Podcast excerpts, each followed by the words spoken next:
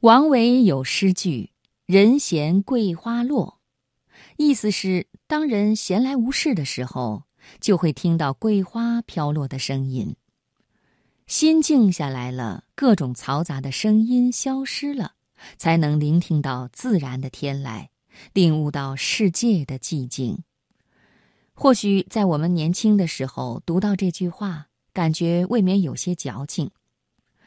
但是，当你步入中年，有了足够丰富的人生经历与感悟，你就能够从中看出深意，还可以看出世界的苍老和秘密。今晚生活中的美学，我要跟朋友们分享《人闲桂花落》，作者鲁先生。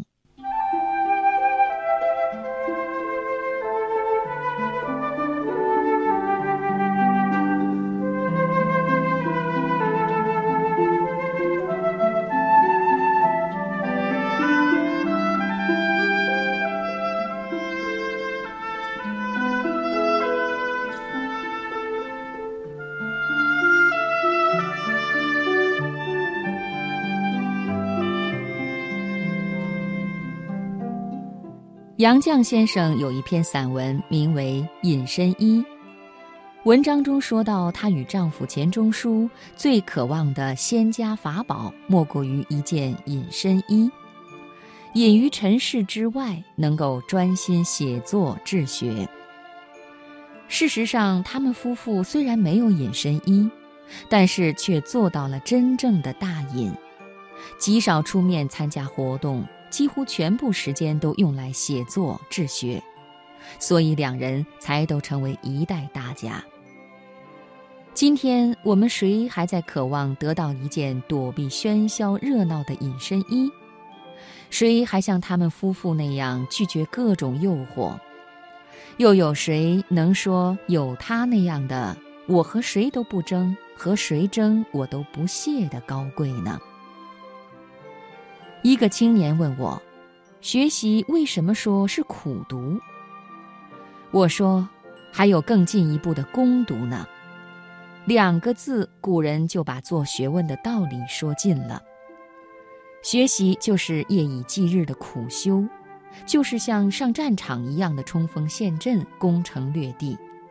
也只有树立下这样的信念，才会登上学问的高山。”任何一个人，不论是大人物还是普通人，只要从事着自己喜欢的事，就一定是开心快乐的，也一定倍感充实。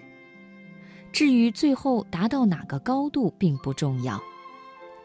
其实有些梦想，纵然倾尽平生之力也难以实现，但是追求梦想的过程中，你已经变得无比强大。你再也不会被轻易打垮。有人问我什么是堕落，我说：如果你几个月没有读书，而且没有不安的感觉，你就是在堕落当中了。至于吃喝嫖赌之徒，那已经无需再讨论堕落与否了，他们已经病入膏肓，不可救药。古罗马学者塞涅卡说：“真正的伟大。”也就是在于以脆弱的凡人之躯而具有神性不可战胜的力量。所有伟大的成功者开始踏上征程的时候，都是再普通不过的凡人之躯，但是他们都坚持不懈，最终到达了彼岸。做人必须有境界，但是更必须有底线。没有境界，最多会流于世俗。但是如果没有底线，人生就会出大问题。时间永远是旁观者，岁月最后总会给予庄严的判决。无情的是，不论什么结果，你都只有接受并独自承担。卡夫卡与法国作家马塞尔·普鲁斯特、爱尔兰作家詹姆斯·乔伊斯并称为西方现代主义文学的先驱和大师。但是他一生始终都是一个保险公司的小职员。英国十九世纪的大哲学家米尔也始终是东印度公司的一个普通员工。社会达尔文主义之父斯宾塞则是铁路的土木工程师。他们都是科学利用闲暇时间的人，职业以外的业余时间让他们成为文学哲学巨匠。每一天都有很多的文学社团、机构、我的读者，或者一些企业和书画艺术展览，要么要来拜访交流，要么邀请我参加或举办讲座。